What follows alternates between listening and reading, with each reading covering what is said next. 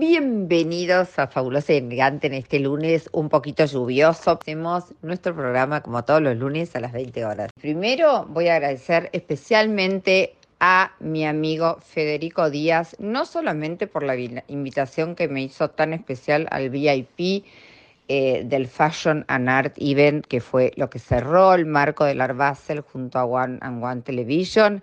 Así que Fede, le quiero dar las gracias porque realmente recibí un tratamiento maravilloso.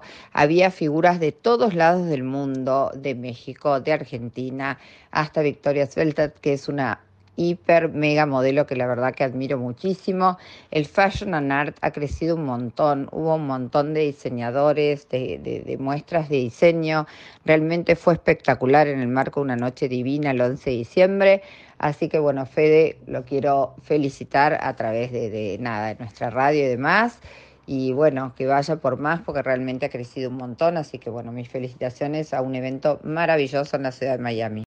También quiero, bueno, contarles que estuvimos con, con Lucía Ugarte, yendo también a un evento donde se disertó en una galería de arte, ahí en, el, centro de Miami, donde se está construyendo una parte, digamos, nueva, donde va a haber como muchos restaurantes y, galerías de arte también, como si fuera lo que era la Flagger Street o la calle 1 de Miami. Ahí participamos de un evento también muy lindo en una galería de arte donde eh, Lucía era disertante también eh, sobre el tema de las redes sociales con un montón de figuras de distintos países del mundo. Así que bueno, también con ella pudimos cenar, pudimos estar también en el evento Fashion and Art donde Chicas Guapas eh, hizo unas notas lindísimas. Así que bueno, la verdad que ir a Miami para mí es como ir a visitar a mi familia, pude visitar a mis amigos, cenar con ellos, pude salir con mis amigas también pero como les vuelvo a repetir, es una ciudad sumamente agradable, agradable, este, cada vez más linda.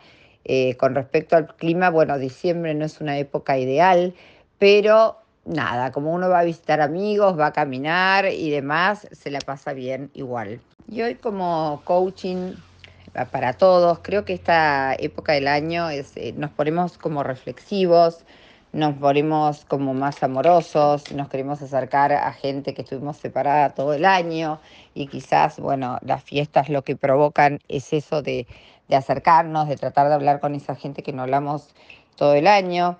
Y mi reflexión es a veces por qué esperamos para que esto suceda a fin de año y por qué no, no tenemos esa sensación y ese sentimiento a lo largo de todo el año, ¿no?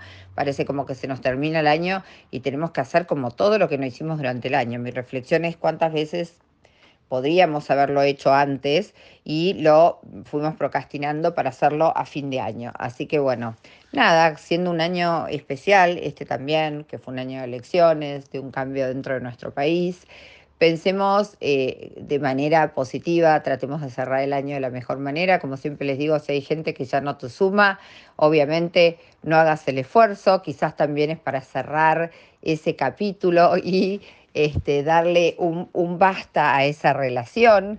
Y si es gente que realmente a vos te suma, te sigue interesando, hacer un esfuerzo más allá para poder encaminar las cosas, sea con tu pareja, sea en tu trabajo, sea con esa gente que realmente vos crees que te suma. Pero si es esa gente que uno está gastando energéticamente algo donde nada va a suceder o el esfuerzo lo estás poniendo solamente dos, te diría que cierres ese capítulo, que aproveches esta etapa del año donde queremos, digamos, hacer todas las cosas bien y cerremos esos capítulos donde ya no nos estarían siendo habilitantes. No sé qué pensás vos, pero hagamos un examen de conciencia y también de lo que hicimos, de lo que no hicimos, de lo que queremos hacer para el año que viene. Anotate.